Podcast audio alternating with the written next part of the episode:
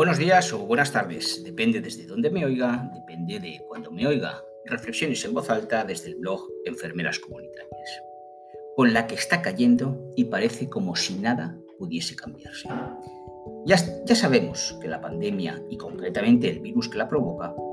es desconocido y no muestra un comportamiento que permita identificar claramente cómo se manifiesta y, en consecuencia, cómo actuar contra él. Sabemos que la incertidumbre se incorpora como un elemento desestabilizador y una permanente amenaza en la toma de decisiones. Sabemos que las medidas de distanciamiento social y las mascarillas son las indicadas para cuanto menos contener la pandemia. Todo esto ya lo sabemos, pero también sabemos que para hacer frente a este problema de salud global hacen falta más profesionales sanitarios y sobre todo hacen falta muchas más enfermeras dadas las ratios de enfermera por habitante que actualmente tenemos y que nos sitúan a la cola de los países de la OCDE. Está bien que se soliciten esfuerzos, compromiso, sensibilización, responsabilidad, constancia, paciencia por parte de todos para hacer un frente común a la situación que estamos viviendo desde hace más de seis meses. Está bien que se aplauda a los profesionales de la salud por su entrega y sacrificio. Está bien que se soliciten sacrificios compartidos. Todo esto está bien, pero resulta absolutamente insuficiente. Pero no es tan solo que resulte totalmente insuficiente, porque eso también lo sabemos.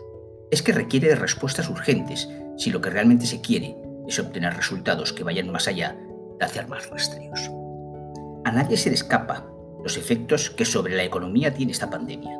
Pero si alguien pensaba que los mismos iban a solucionarse exclusivamente con ayudas, vinieran de donde vinieran, al empleo, la productividad, la sostenibilidad empresarial, la realidad ya ha dejado claro que no va a ser suficiente.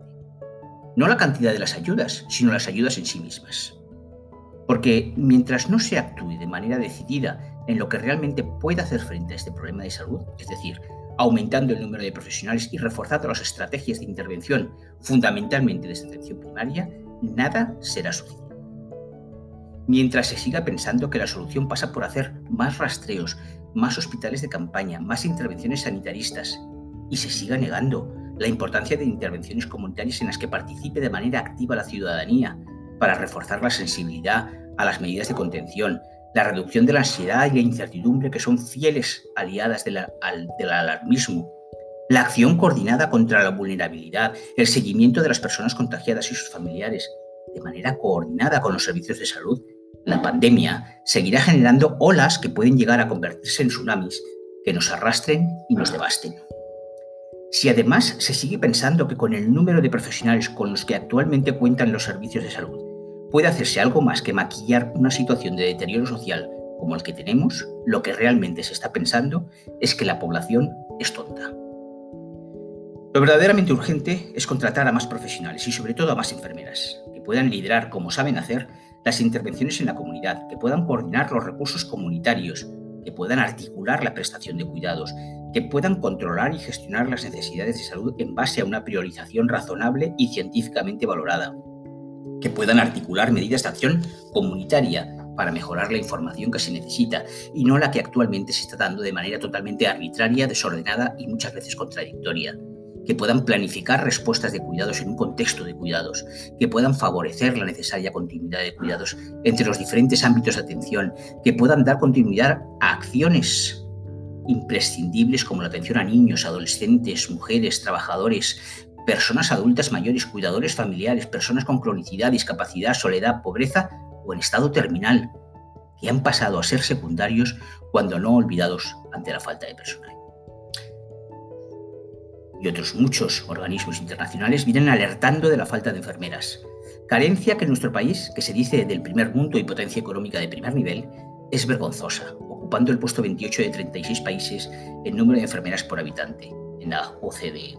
Sin embargo, tan solo se sigue insistiendo en la carencia de médicos para alimentar un modelo medicalizado que ha mostrado claras carencias en esta pandemia. Mientras los discursos, tanto políticos gestores como de los medios de comunicación sigan trasladando que el problema es tan solo médico, que lo que realmente hacen falta son médicos y punto, mientras se siga con la irracional, injustificada, científica y torpe idea de que las decisiones en salud tan solo pueden ser adoptadas por profesionales de una única disciplina, la pandemia seguirá su carrera imparable, como se está demostrando. Dicen que la realidad siempre supera la ficción, y que una imagen vale más que mil palabras. Sin embargo, parece que ni la realidad ni las imágenes que día a día nos deja dicha realidad sean suficientes para que quienes tienen la obligación de tomar las mejores decisiones sigan generando ocurrencias, escenificando reuniones pacificadoras que no deberían ser necesarias, adoptando medidas sin rigor científico, haciendo de la incoherencia una constante, culpabilizando a grupos vulnerables de las causas de aquello que no son capaces de resolver, incorporando el victimismo lastimero y pusilánime como única respuesta y clara muestra de su incapacidad y mediocridad, haciendo de la inmovilidad y la ambigüedad sus principales compañeras en las tomas de decisiones. En definitiva, haciendo gala de su desprecio a la inteligencia y el sentido común de una población que está viendo, con desesperación, no exenta de indignación, cómo se derrumba su normalidad y la que le prometieron como nueva, y alimentando el negacionismo de ciertos sectores reaccionarios. Por una vez, y en este caso sirviendo de precedente, contraten más enfermeras, no sigan cerrando centros de salud para construir hospitales de campaña, confíen en la población y su aportación, en lugar de mandarles obedecer tan solo, no sigan utilizando al ejército para tapar las carencias existentes y, sobre todo, dedíquense a trabajar con y para la ciudadanía y no utilizándola para su beneficio. Cuando hablar de enfermeras deje de ser para ustedes una anécdota, un esfuerzo y un reclamo oportunista y las incorporen como profesionales indispensables en sus pensamientos, planteamientos y decisiones, se darán cuenta que entonces empiezan a funcionar mejor las cosas. Hacerlo no duele, no genera efectos secundarios y además se obtienen beneficios en salud a un coste mucho menor de lo que están ustedes acostumbrados a gastar con el dinero de todos. Pero háganlo pronto, porque ni somos heroínas ni magas. Tan solo o sobre todo somos profesionales de los cuidados que requieren las personas, las familias y la comunidad, además de la vacuna cuando llegue.